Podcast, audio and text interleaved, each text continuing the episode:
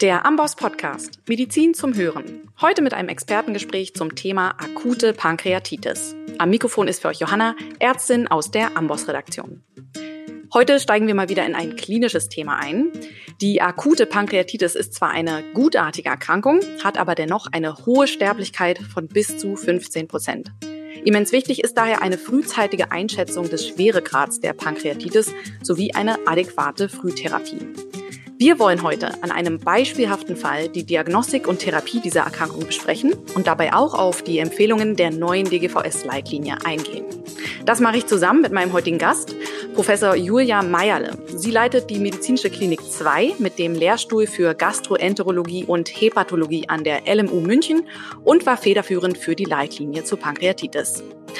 Für ihre wissenschaftliche Arbeit mit einem Schwerpunkt auf Erkrankung der Bauchspeicheldrüse hat sie auch bereits einige Preise gewonnen.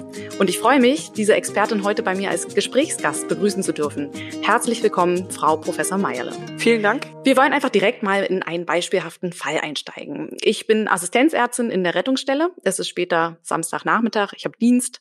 Und nun stellt sich eine 42-jährige Patientin bei uns vor mit Bauchschmerzen seit dem Vorabend sowie Übelkeit und Erbrechen. Ähm, was könnte mir diese Patientin noch in der Anamnese erzählen, damit ich differentialdiagnostisch an eine akute Pankreatitis denke?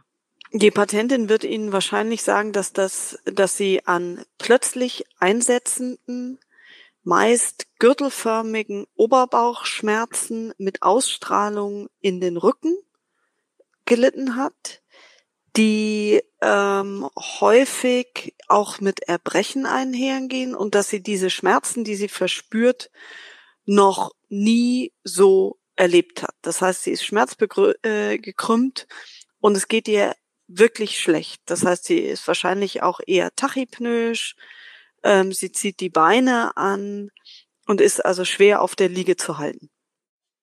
Alles klar. Also es ist auf jeden Fall ein klinisches Gesamtbild, äh, wo mir auf jeden Fall ähm, im Kopf schon mal die Differentialdiagnose Pankreatitis ähm, aufkommen sollte. Dazu gibt es natürlich noch weitere Differentialdiagnosen allgemein irgendwie auch zum akuten Abdomen. Aber wenn ich jetzt mir die Frage also stelle, kann die Patientin eine Pankreatitis haben? Wie beantworte ich mir denn die Frage, welche Kriterien müssen erfüllt sein, dass ich so sagen kann, das war eine Pankreatitis? Kann ich das schon so schnell tun? Die Definition der Pankreatitis umfasst ähm, eine dreifach erhöhte Lipase, gürtelförmige Oberbauchschmerzen und bildgebende Veränderungen. Die kann man entweder in einem CT oder im Ultraschall abgrenzen. Da findet man dann ähm, aufgetriebene eine aufgetriebene Bauchspeicheldrüse, also ödematös verändert oder aber auch nekrotische Areale. Und letztendlich müssen zwei dieser drei Faktoren zutreffen dann kann man die Diagnose einer Pankreatitis ähm, stellen. Wichtig dabei ist eben, dass auch Differentialdiagnosen ähm, mit einer Lipaseerhöhung einhergehen können, zum Beispiel ein Duodenalulkus oder auch mal eine Gastroenteritis oder eine Hantavirusinfektion ähm, um etwas Obskureres äh, zu nehmen. Und deswegen ist es ganz wichtig, dass immer zwei von drei der Kriterien erfüllt sein müssen. Also wenn ich mir jetzt vorstelle, ich bin Assistenzärztin, wie gesagt, vielleicht dritten Jahr, habe zwar schon ein bisschen sonografiert, aber bin jetzt noch nicht die versierteste. Meine Oberärztin ist nur im Hintergrund, ist vielleicht schon spät. Ich bin im kleinen Krankenhaus und ich habe jetzt für mich die Oberbauchschmerzen und äh, den prallelastischen Bauch auf jeden Fall festgestellt und auch eine dreifache Erhöhung der Lipase. Kann ich dann für den Moment auf die Sonographie verzichten und weitermachen oder würde das jetzt äh, sehr zeitkritisch äh, schwierig werden? Ich glaube, man muss ähm, etwas ähm, in den Vordergrund stellen. In dieser Situation haben Sie ja einen schwerkranken Patienten. Das heißt, die Diagnostik würden Sie sowieso primär erstmal zurückstellen. Das heißt, wir sind in dieses Gespräch eingestiegen mit der Differentialdiagnostik, aber wesentlich wichtiger ist eigentlich, dass Sie primär mal den Patienten stabilisieren. Und so wie wir ihn gerade vorhin dargestellt haben, ist er schmerzgeplagt, er ist tachypnoisch, er ist wahrscheinlich auch tachykard, er hat einen niedrigen Blutdruck. Ob die Sättigung schlecht ist, wissen wir nicht, könnte aber theoretisch sein. Und jetzt vollkommen egal, was Ihre Differentialdiagnosen sind, glaube ich, müssen Sie sich als gerade in der Notaufnahme erstmal um diesen Patienten kümmern.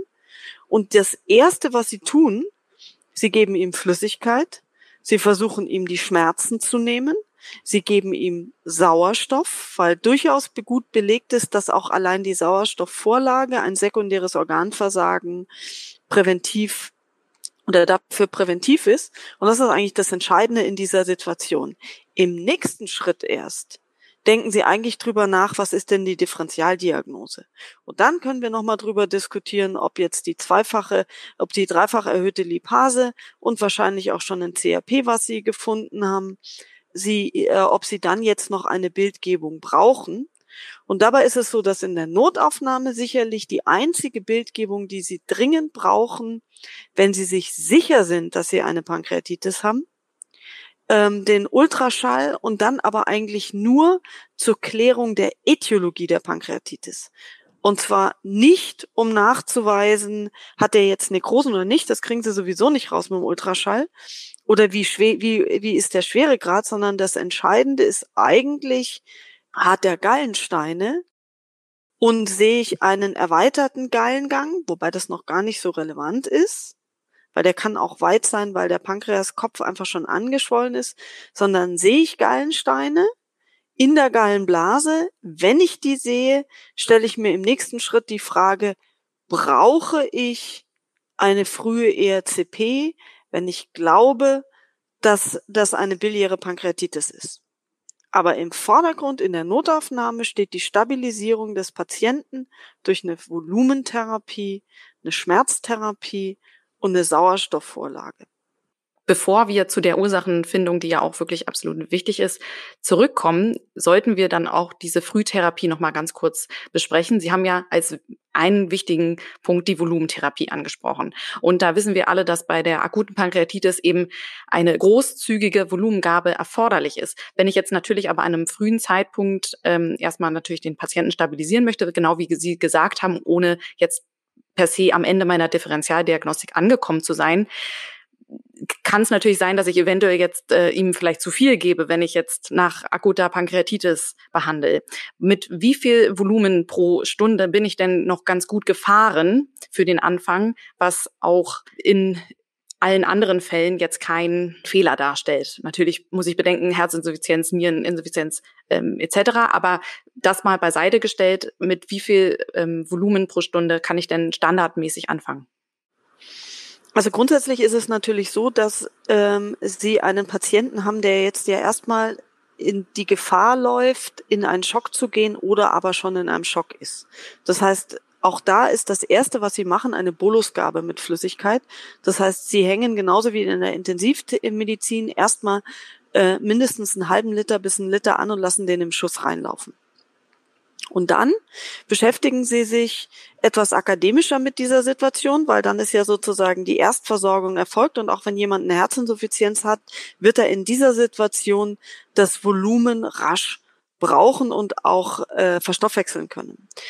Ähm, anschließend ist es dann so, dass wir wissen, das oberste Gebot ist, dass sie monitorieren, welchen Effekt ihre Flüssigkeitsgabe hat und nicht einfach nur äh, Flüssigkeit anhängen und dann gucken ähm, und dann sozusagen ins Bett gehen, schlafen gehen und gucken, was am nächsten Tag passiert, weil dann haben sie ihren Patienten ertränkt. Und dann brauchen sie sich nicht wundern, wenn er am nächsten Morgen mit einer Sättigung von 80 im Bett liegt und irgendwie auf eine Intensivstation muss.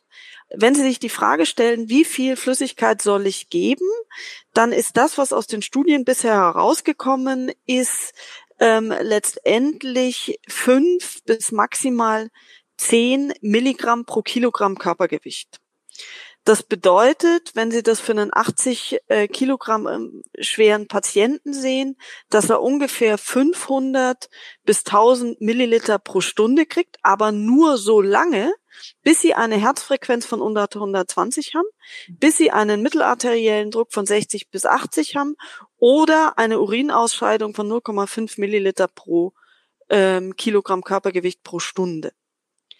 Und dann gehen sie auf eine Maintenance-Therapie über. Das heißt, sie geben letztendlich das, was man so pro Tag an Flüssigkeit braucht. Und das sind dann irgendwann so sowas zwischen eineinhalb und drei Litern, je nachdem, wie schwer der Patient ist. Das heißt, sie steuern ganz stark an den Vitalparametern.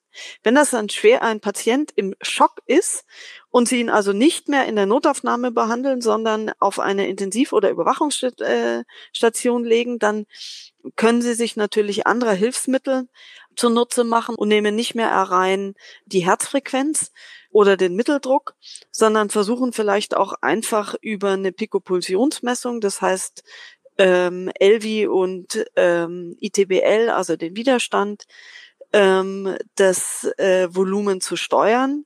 Was sich als relativ unzuverlässig erwiesen hat, ist letztendlich der ZVD. Das funktioniert nicht besonders gut. Das heißt, den sollten Sie nicht zur Hilfe nehmen, um zu steuern. Das ist mehr ein Münze werfen oder raten. Der pulmonal-arterielle Druck wird eher, also über ein pulmonales Katheter, wird eher selten gemacht, geht wahrscheinlich aber besser. Aber letztendlich ist die Take-Home-Message, initial müssen Sie sicherlich aggressiv hydrieren, aber nicht mehr als 10 Milliliter pro Kilogramm pro Stunde. Dann haben Sie ein negatives Outcome, auch wenn Sie länger brauchen, bis das Volumendefizit ausgeglichen ist. Und noch viel wichtiger ist, den klinischen Zustand des Patienten zu betrachten und ihn und dann wieder auf eine Maintenance-Therapie zu gehen. Ja, wunderbar. Vielen Dank auch für die äh, Zusammenfassung am Ende. Das heißt, die Vitalparameter reichen mir erstmal als Kontrolle meiner Volumentherapie, solange wie ich den Patienten nicht auf Intensivstation verlegt habe, wenn das überhaupt der Fall sein sollte. Darauf kommen wir vielleicht später nochmal zu sprechen. Dann kommen wir zum zweiten Punkt der Akuttherapie, die ich ja auch direkt am Anfang ähm, einführe, weil Sie haben es gesagt, dieser Patient ist stark schmerzgeplagt.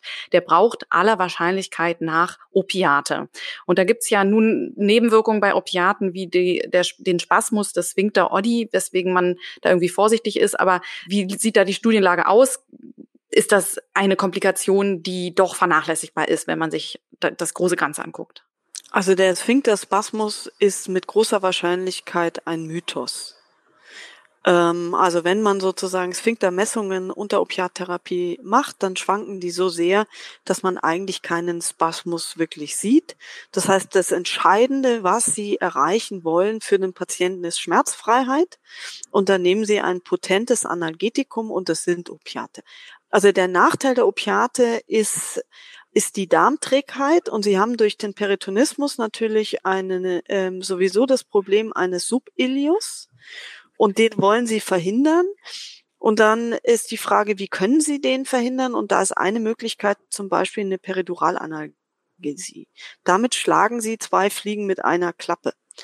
Das heißt, ähm, zum einen erhöhen sie die Perfusion im Splanchnicus-Gebiet und damit die Zirkulation im Dünndarm und verhindern sozusagen einen Subilius oder Ilius ähm, aufgrund der Peritonitis und sie haben eine sehr effiziente Schmerztherapie, ähm, haben aber natürlich das Problem, dass sie ähm, gegebenenfalls, wenn es zu einer Infektion, also nicht mehr eine sterilen Inflammation, wie sicherlich in der Frühphase der Pankreatitis, sondern später kommen kann, kann es zu einer infektiösen Komplikation der Periduralanalgesie kommen. Und da sind die Anästhesisten dann immer etwas vorsichtig. Und sie haben natürlich auch das Problem, sie wollen eine PDA nur anlegen, solange der Patient wach ist. Das heißt, wenn er intubiert beatmet ist und nicht mehr, sie die Reflexe nicht mehr, beziehungsweise die Reflexe können sie prüfen, aber die Sensibilität nicht mehr so gut prüfen können, äh, ist der Anästhesist sehr vorsichtig, das Ganze anzulegen. Und häufig äh, tritt natürlich auch in einem septischen Verlauf eine Gerinnungsstörung auf, ähm, also eine intravasale, eine Dick, ähm, die dann auch eine Kontraindikation darstellt oder eine Thrombozytopenie.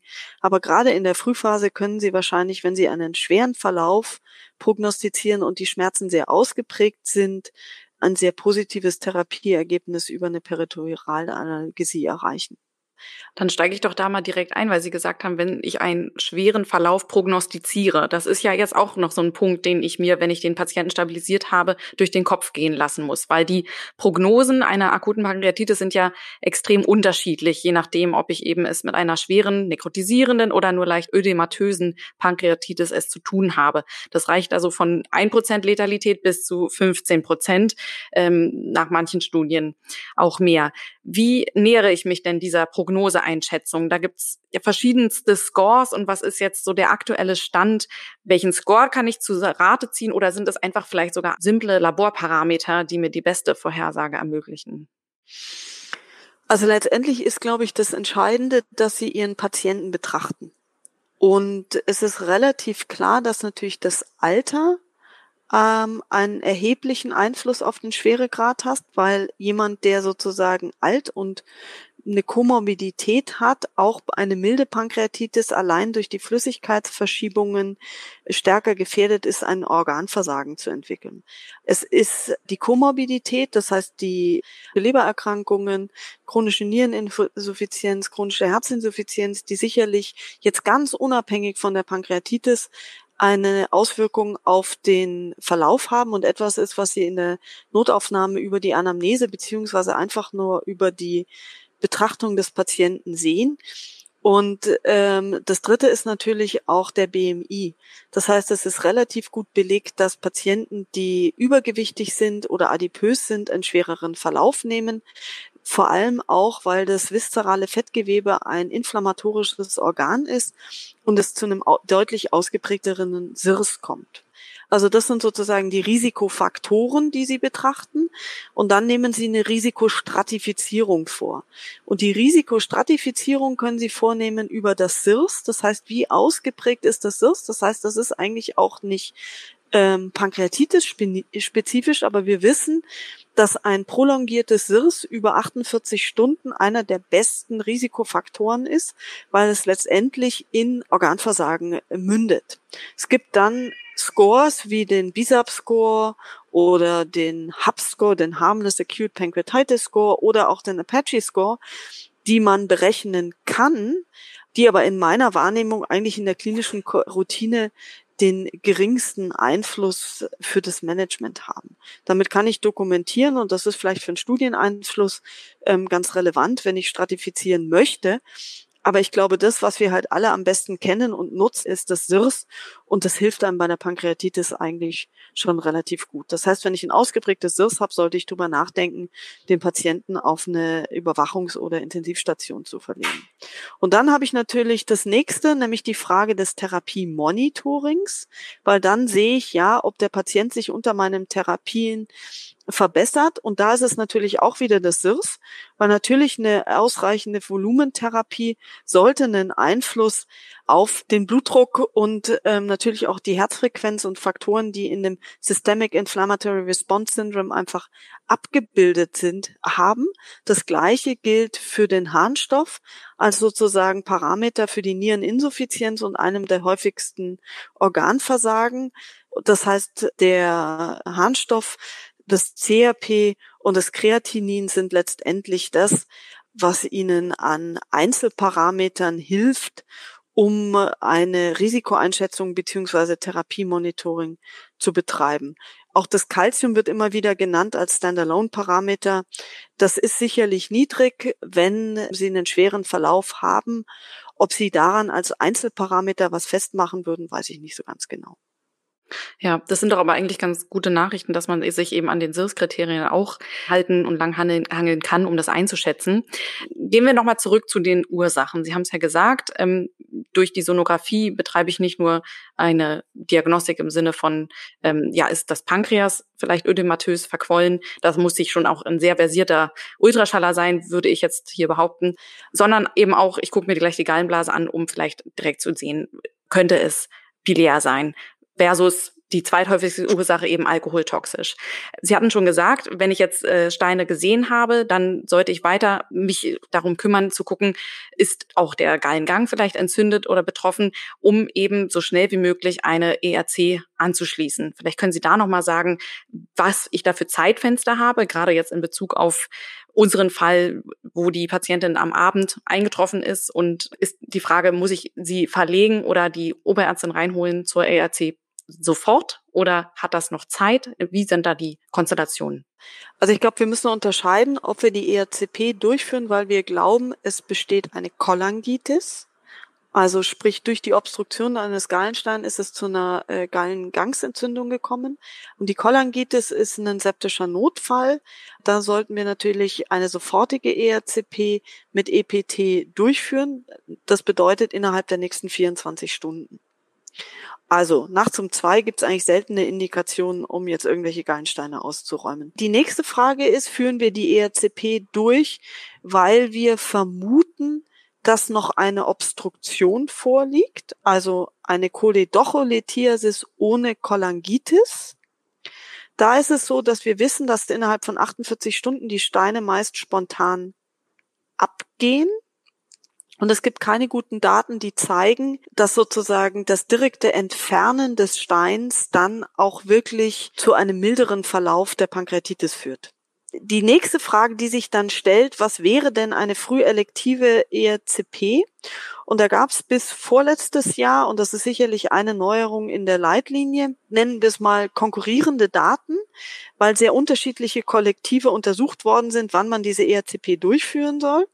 Und danach gab es den sogenannten APEC-Trial aus Holland, eine Studie, die sozusagen randomisiert hat, Patienten, die mit einer Predicted Severe Acute Biliary Pancreatitis ins Krankenhaus kamen. Das heißt, das waren Patienten, von denen man äh, davon ausgegangen ist, dass sie einen schweren Verlauf nehmen. Und das hat man ähm, festgemacht am CRP und den SIRS-Kriterien.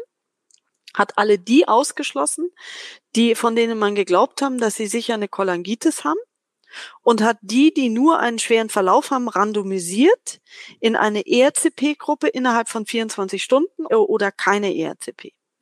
Und das, was dabei rausgekommen ist, ist, dass es für den Verlauf der Pankreatitis und die Mortalität keinen wirklichen Unterschied gab für eine ERCP innerhalb der 24 Stunden, aber dass die Patienten, die innerhalb von 24 Stunden ERCPiert worden sind, häufiger auf die Intensivstation aufgenommen worden sind und auch häufiger respiratorische Komplikationen entwickelt haben. Ob das nun direkt Folge sozusagen der frühen ERCP im Rahmen eines Subilius passiert ist und die dann irgendwie aspiriert haben oder ob die einfach durch die Sedierung per se Kreislaufkomplikationen entwickelt haben, die dann dazu geführt haben, dass sie aufgenommen worden sind, ist nicht klar, geht auch aus der Publikation nicht gut hervor. Man kann sagen, die Mortalität in beiden Gruppen ist nicht unterschiedlich. Aber was man auch sagen muss, dass die, die nicht initial ERCPiert worden sind, häufiger im Verlauf dann nochmal bei Verdacht auf Cholangitis ERCPiert worden sind.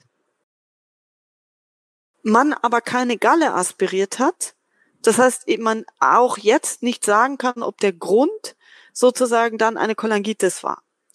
Was ich für mich persönlich aus der Studie ableite, ist, dass eine frühe ERCP bei Predicted Severe Acute Pancreatitis eigentlich nicht indiziert ist. Das heißt für Sie in der Notaufnahme als junge Assistenzärztin, Sie müssen, wenn Sie nicht den dringenden Verdacht auf eine Cholangitis haben, nichts am Samstagabend um 17 Uhr Ihren Oberarzt dazu zwingen, innerhalb der nächsten 24 Stunden eine ERCP durchzuführen, sondern sie können den Verlauf abwarten und das ist wahrscheinlich für den Patienten besser.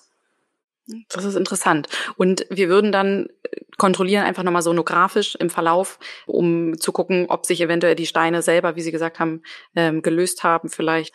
Die schwierige Frage ist, wann glauben Sie denn, dass da noch ein Stein hängt, beziehungsweise wann sind Sie denn sicher, dass ein Cholestase-Labor, was Sie sehen, bedingt ist durch eine äh, fortbestehende Obstruktion? Und wann glauben Sie, dass das ein bereits angeschwollener Pankreaskopf ist, der sekundär zu einer Obstruktion geführt hat, den Sie dann auch nie besser machen können, wenn Sie eher zipieren? Und ich glaube, das ist eigentlich die klinisch schwierigste Frage, die man sich in der Notaufnahme stellen muss. Und in meiner Erfahrung kriegen Sie das nur raus über eine gute Anamnese. Weil wenn jemand eine biliäre Pankreatitis hat mit einem Stein, dann wird er Ihnen in aller Regel berichten, dass er akolischen Stuhl hatte zu irgendeinem Zeitpunkt. Dass sozusagen der Schmerzbeginn mit einem akolischen Stuhl einhergegangen ist und er dann auch Fieber entwickelt hat. Während wenn das sekundär aufgetreten ist, dann kommen ja erst die Schmerzen, dann schwillt der Pankreaskampf und ob dann irgendwann sozusagen akolischer oder eher hellerer Stuhl auftritt, das hat dann eine, ist eine deutlich verzögert, deutlich verzögert im zeitlichen Ablauf. Und ich glaube, das ist das Einzige, was ihnen äh, wirklich hilft. Auch die Frage Cholangitis ist letztendlich, habe ich Schmerzen gekriegt, die kolikartig waren, bevor diese gürtelförmigen Schmerzen sind und habe ich dann eine, äh, habe ich dann Fieber entwickelt, dann muss ich davon ausgehen, dass das eine Cholangitis ist und nicht jetzt sozusagen Fieber im Rahmen eines SIRS. Ob sie das immer trennscharf auseinanderhalten können, ist, glaube ich, schwierig und ist letztendlich wirklich das, was eine gute Anamnese und eine viel klinische Erfahrung ausmacht. Und wahrscheinlich zu den schwierigsten Entscheidungen in der Notaufnahme von einem Gastroenterologen gehört. Das kann ich mir vorstellen. Und ja, hier nochmal der Appell, auf jeden Fall die Anamnese nicht zu kurz zu halten und gleich zu den apparativen diagnostischen Methoden zu greifen, oder äh, nur das Labor sich anzugucken. Ähm, ja, fand ich äh, sehr wichtig. Wenn Sie wirklich feststellen wollen, ob Sie, äh, ob da noch ein Stein steckt, dann ist, glaube ich, die Maßgabe, dass Sie einen Endosono in ERCP-Bereitschaft machen. Weil wichtig ist dann, dass Sie sozusagen nicht doppelt sedieren bei einem Patienten, der sicherlich in einer vulnerablen Phase sind ist. Und wenn Sie im Endosono sehen, da steckt noch ein großes Konkrement, dann müssen Sie es auch direkt rausholen. Ja. Noch eine andere Komplikation, die ja auftreten kann und sehr gefürchtet sind, sind Pankreasnekrosen, einfach auch, weil sie sich infizieren können. Da ist ja die bildgebende Diagnostik CT eigentlich der Goldstandard, um diese zu entdecken. Wie früh würde ich denn aber im Verlauf oder in meinem, ja, in meinem Behandlungsplan dieses Patienten überhaupt die, das CT anstreben? Naja, letztendlich würden Sie ja immer dann eine Bildgebung anstreben, wenn Sie bereit sind, daraus eine klinische Konsequenz zu ziehen. Und die Frage ist, welche klinische Konsequenz würden Sie aus einem CT in der Frühphase ziehen? Und letztendlich ist es keine. Weil was wollen Sie machen? Sie können nicht trainieren, Sie können die Perfusion nicht wiederherstellen. Das heißt, es würde sich an Ihrem konservativen Management nicht ändern. Ähm, und die einzige Frage, und dafür gibt es eigentlich keine guten Daten, ist, wenn Sie eine sehr, sehr ausgedehnte Nekrose haben, würden Sie dann frühzeitig eine Antibiotikatherapie anstreben.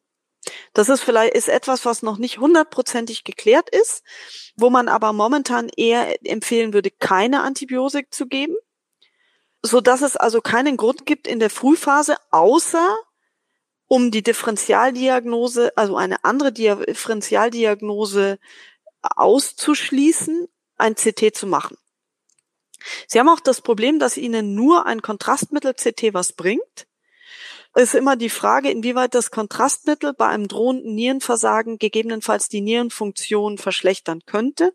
Das tut es wahrscheinlich nicht in dem Ausmaß, wie man lange angenommen hat.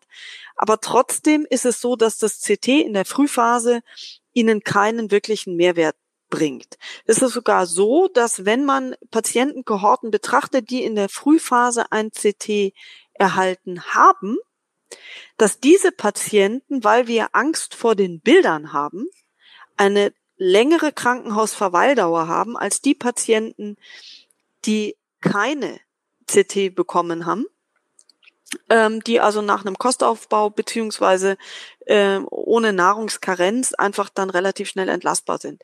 Wenn Sie einen guten Parameter haben wollen, um vorherzusagen, ob wahrscheinlich eine nekrotisierende Pankreatitis vorliegt, dann ist es letztendlich das CRP. Und da ist es so, dass ein Anstieg innerhalb der ersten 48 Stunden nach Schmerzbeginn über einen CRP von 13 Milligramm pro Deziliter oder 130 Milligramm pro Liter mit einer 85-prozentigen Sensitivität und ähm, einer geringeren Spezifität logischerweise, weil das ist ja ein sehr unspezifischer Parameter, auf eine nekrotisierende Pankreatitis hindeuten. Alles klar. Das heißt, auch hier eben kann ich erstmal noch mal die Füße stillhalten, was das CT angeht und beobachte einfach weiter meine Parameter und den Patienten im Verlauf. Wenn Sie eine klinische Verschlechterung sehen, dann auf jeden Fall, weil Sie dann natürlich im Verlauf zum Beispiel transabdominell trainieren wollen, wenn sie in der frühen Phase sind ähm, und ein septisches Krankheitsbild haben, was sie nicht anders kontrolliert kriegen, oder aber dann endoskopisch trainieren wollen, wenn sie bereits eine Kapsel haben, das heißt, dass im, im späteren Verlauf ist. Aber da wollen Sie dann eine Bildgebung haben. Sie sollten auch einen CT machen, wenn Sie keine Ursache der Pankreatitis eruieren können und der Patient entlassen wird ungefähr vier Wochen nach Ausheilen der Pankreatitis, um ein Pankreaskarzinom als Ursache nicht zu übersehen, weil das sind ungefähr ein Prozent der Fälle, wo sie keine klare Ursache finden, ursächlich sein kann. Wo Sie gerade die Ursachen ansprechen, wie ist denn da mittlerweile der, der Konsens? Also noch zu meinen Zeiten in der Uni war das ziemlich binär, sagen wir mal, also entweder biliär oder alkoholtoxisch und der Rest, ja, vielleicht mal Medikament. Das war eher so eine Ausschlussverlegenheitsdiagnose oder idiopathisch. Aber wie, wie sehr ist es denn wirklich so klar abgrenzbar und ähm, wie sehr ist es vielleicht doch multifaktoriell? Ja, bin ich da immer wirklich am Ende mir sicher, dass es diese eine Sache war und nicht vielleicht doch was anderes oder eine Kombination? Also sagen wir mal so, ich versuche die Äthiologie zu klären. Die binäre Herangehensweise ist ähm, primär mal eine, die, glaube ich, für über 80 Prozent der Fälle korrekt ist. Das heißt, das sind je nachdem, wenn, ob Sie Frauen oder Männer betrachten, das ist ungefähr halbe halbe für biliär und alkoholisch. Und dann haben Sie ungefähr 20 Prozent, die wir jetzt mal primär als idiopathisch betrachten. Und bei denen ist es so, dass wenn sie eine Endosonographie durchführen, sie in etwa 50 Prozent der Fälle entweder eine Mikrolithiasis oder Sludge finden, wobei ganz schwierig zu sagen ist, ob Sludge wirklich eine Pankreatitis auslösen kann, aber sie finden es mal. Und da wir auch Mikrolithiasis und Sludge nur sehr unscharf definiert haben, ist es schwierig, da die Kausalität zu klären. Aber damit können Sie nochmal von diesen 20 Prozent Idiopathen nochmal, sagen wir mal, die Hälfte in die biliäre Schublade schieben. Dann bleiben Ihnen noch 10 Prozent übrig. Und da ist es dann so ein bisschen so, dass Sie überlegen müssen, ähm, wie alt ist der Patient? Wenn das also eher ein junger Patient unter dem Alter von 35 ist, dann, und Sie keine Ursache finden, dann ist die Wahrscheinlichkeit, dass sie eine genetische Ursache haben oder einen genetischen mindestens Susceptibilitätsfaktor sehr hoch. Da können Sie dann überlegen, ob Sie, gerade wenn es ein zweiter Schub ist, ähm, vielleicht doch eine genetische Diagnostik anschließen oder es zumindest dem Patienten anbieten. Und ansonsten darf man gerade bei Kindern auch nicht unterschätzen, dass natürlich Virusinfektionen relativ häufig zu einer zumindest milden Pankreatitis führen. Und dann das, was von Ihnen ja schon angeführt worden ist, die Medikamente. Und wenn Sie das andere Altersspektrum betrachten, also sprich die sehr alten Patienten, dann darf man nicht unterschätzen, dass sozusagen die, ich nenne es jetzt mal Volkskrankheit der intraduktal papillarmuzinösen Neoplasien durchaus relativ häufig auch mal eine Pankreatitis als Symptom auslösen können, weil es einfach zu, durch die Eindickung des Sekrets zum Abfluss kommt und dann haben sie da durchaus auch einen gar nicht ganz geringen Anteil der Patienten, die dadurch eine Pankreatitis bekommen. Das heißt, sie müssen dann so ein bisschen altersspezifisch abwägen, was ist wahrscheinlich und was könnte noch eine Ursache sein.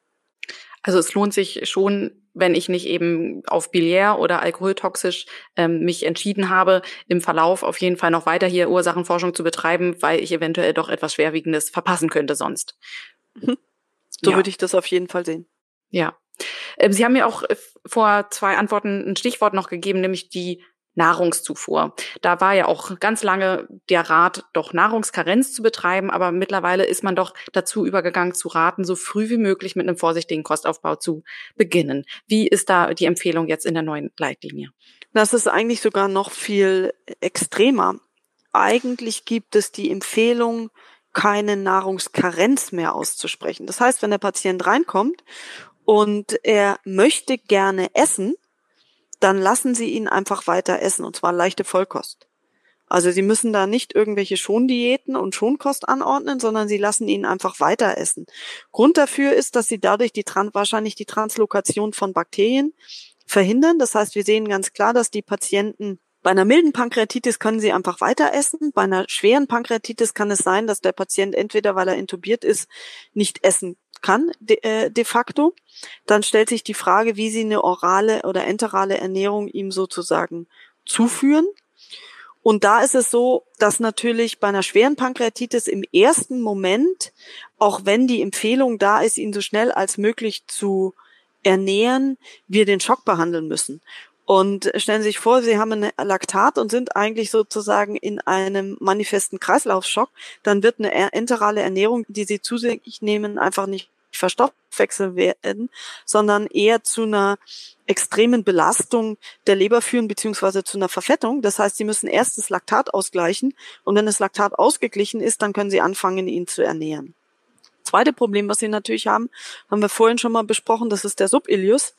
Das heißt, ähm, Sie müssen sicherstellen, dass der, die Nahrung, die Sie zuführen, auch weiter transportiert wird. Also wenn Sie enteral ernähren, sollten Sie aspirieren. Also sprich, wenn Sie über eine Sondennahrung machen, sollten Sie gucken, wie viel bleibt im Magen pro Stunde und wie viel kann ich zuführen und versuchen dann sozusagen langsam zu steigern, bis Sie den Kalorienintake über die enterale Ernährung decken können. Wenn Ihnen das nicht gelingt, dann sollten Sie auf keinen Fall Ihren Patienten in den katabolen Metabolismus treiben, sondern ihn eben dann zusätzlich parenteral ernähren.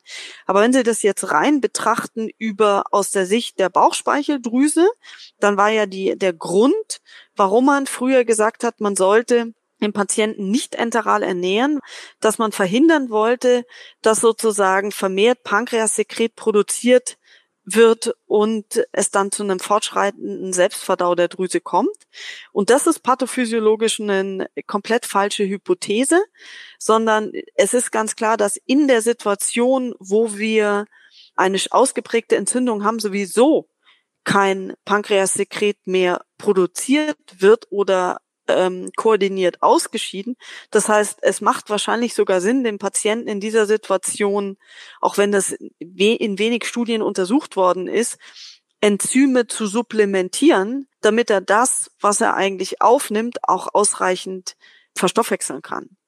Also die Drüse macht sowieso nichts, kann ich die Hormone auch ausschütten lassen, die sozusagen durch den Nahrungs, durch die Nahrungsaufnahme ähm, synchronisiert, ähm, synthetisiert und sezerniert werden sollten. Das ist ja so die Annahme und das Schöne eigentlich an der Drüse, dass wir annehmen, dass sie sich von solchen akuten Schüben gut erholen kann. Ähm, oder gibt's da auch neue Erkenntnisse?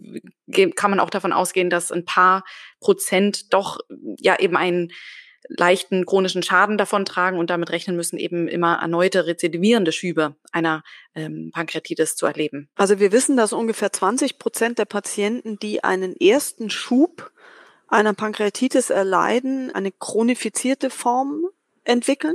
Dabei ist die Äthiologie gar nicht so entscheidend. Also Sie können natürlich sagen, wenn Sie eine biliäre Pankreatitis haben und die Gallenblase dann entfernen und sicherstellen, dass sich keine neue Gallensteine entwickeln, dann sollte natürlich keine chronisch biliäre Pankreatitis sich entwickeln können. Das heißt, für die biliäre äh, Pankreatitis ist die Wahrscheinlichkeit geringer als für die alkoholinduzierte. Aber grundsätzlich ist der Prädiktor, ob es zu einer Chronifizierung kommt, der Schweregrad. Das heißt, je schwerer der erste äh, Schub war, umso wahrscheinlicher, dass es chronisch ist. Und ein weiterer ganz wesentlicher Risikofaktor ist das Rauchen. Das heißt, Patienten, die rauchen, entwickeln häufiger eine chronische Pankreatitis nach einem ersten Schub. Und das Rauchen per se ist auch ein unabhängiger Risikofaktor für die Entwicklung einer chronischen Pankreatitis. Das heißt, das, da bin ich auch als Ärztin angehalten, zum Behandlungsende dem Patienten das mitzugeben oder der Patientin das mitzugeben, auch auf diese Gewohnheiten zu achten oder eben sie möglichst einzuschränken, wenn ähm, weitere Schübe erspart bleiben sollten. Das genau. ist ganz sicher so und ähm, ist wahrscheinlich noch wichtiger, im Punkto Toxizität als der Alkohol. Ich versuche es mal ein bisschen zusammenzufassen, was wir so uns für die Rettungsstellensituation gemerkt haben und korrigieren Sie mich bitte, wenn ich das jetzt falsch rekapituliere, nur so ganz, ganz grob und schnell, dass ich natürlich erstmal eine ausführliche Anamnese mache, dann mit meiner, meiner Diagnostik starte, der Untersuchung und dem Labor natürlich, da schon auch in den Laborparametern ähm, eben Cholestase-Parameter bestimmen lasse, eben um zur Ursachenfindung zu kommen den Patienten als nächstes unbedingt stabilisiere und dann mich in Ruhe an die Ursachenfindung mache und eine Einschätzung des Schweregrads oder einer Prognose des Schweregrads, um dann eben zu entscheiden, kann ich ihn auf Normalstation belassen oder auf der Intensivstation behandeln. Gibt es auch Fälle, oder eben Krankenhäuser, wo Sie sagen würden, ich müsste vielleicht hier sogar eine Verlegung in ein spezialisiertes Zentrum überlegen, was sollte das Krankenhaus vorhalten, dass ich wirklich hier auch ruhigen Gewissens meinen Patienten auf der Intensivstation belassen kann? Also Grundsätzlich ist es so, dass ja die Pankreatitis eine komplexe Erkrankung ist, die auch mehr bedarf als nur des Gastroenterologen. Und insofern sollte ein Patient mit einer schweren Pankreatitis in ein Zentrum verlegt werden, was mehr als 120 Pankreatitiden pro Jahr behandelt. Da gibt's ganz gute Daten aus Amerika, dass auch also auch für eine benigne Erkrankung der Caseload eine wesentliche Rolle für die Mortalität spielt. Äh, die gleichen Daten gibt's auch aus England. Das zweite ist, es sollte eine interventionelle Endoskopie vorgehalten werden, die ermöglicht, transgastrisch oder transduodenal eine infizierte Nekrose auszuräumen. Da ist also gezeigt worden, je minimal invasiver der Zugangsweg, und das ist er sozusagen transgastisch oder transabdominell radiologisch, ist, umso besser das Outcome und umso niedriger eine Mortalität, wenn sich Komplikationen entwickeln. Außerdem brauchen Sie Ihren Radiologen zum Beispiel, wenn Sie Pseudoaneurysmata oder Blutungen sich entwickeln. Das heißt, Sie brauchen einen interventionellen Radiologen, der Sie da unter, unterstützt. Und Sie brauchen natürlich auch einen in der Pankreaschirurgie erfahrenen Chirurgen, weil letztendlich kann es durchaus auch passieren, dass der Patient einen ähm, ein intraabdominelles Compartment-Syndrom entwickelt, der Bauchdruck so hoch wird, dass sie schlicht und ergreifend den Bauch aufmachen müssen. Es kann auch einfach zu konservativ nicht mehr beherrschbaren Komplikationen kommen. Auch dann brauchen Sie einen Chirurgen, der das nicht zum ersten Mal macht. Und damit sind sie natürlich auch in der Situation, wo sie sagen, sie brauchen einen exzellenten Intensivmediziner, der sie unterstützt. Das sind wir Gastroenterologen häufig auch. Aber wir sollten uns da durchaus helfen lassen. Das kann auch gerne der Internist sein. Das ist auch häufig der Internist. Das kann aber auch in, in, in, in anderen Häusern der Anästhesist sein, der da auch sehr hilfreich sein kann. Jetzt zum Abschluss was würden Sie Assistenzärzten mitgeben zu diesem Krankheitsbild, wo Sie als Ärztin in Ihrer langen Laufbahn schon auch mitbekommen haben, da hapert es irgendwie vielleicht immer wieder oder das bedarf gar nicht ähm, immer der Rücksprache und da würde ich mir früher eine Handlung wünschen. Vielleicht gibt es da irgendwas, was Sie uns mitgeben wollen. Also ich glaube schon, dass das, was man in der Notaufnahme relativ häufig macht, ist äh, das CT. Da muss man sich wirklich überlegen, ob man das braucht. Das zweite ist, dass die frühe Stabilisierung, das heißt die Volumentherapie und die Sauerstoffvorlage, die ja wirklich sehr einfach sind, häufig zu zögerlich erfolgen. Und da sieht man in der klinischen Routine schon, wenn der mal seinen Liter Ringer drin hat, dann geht's dem einfach schon deutlich besser. Das ist vielleicht auch noch etwas. Ringer ist deutlich besser als äh, Kochsalz. Das ist also protektiv für einen SIRS und einen CRP-Anstieg. Sollte also das die Elektrolytlösung sein, die sie geben. Ähm, Kolloidlösungen brauchen sie selten und sind aus der Sepsistherapie bekannt, auch eher mit einem akuten Nierenschaden dann vergesellschaftet. Das ist, glaube ich, relativ wichtig. Und dann, was wir, glaube ich, noch nicht so richtig besprochen haben, ist eine prophylaktische Antibiotikatherapie, ist nach heutigem Stand nicht indiziert.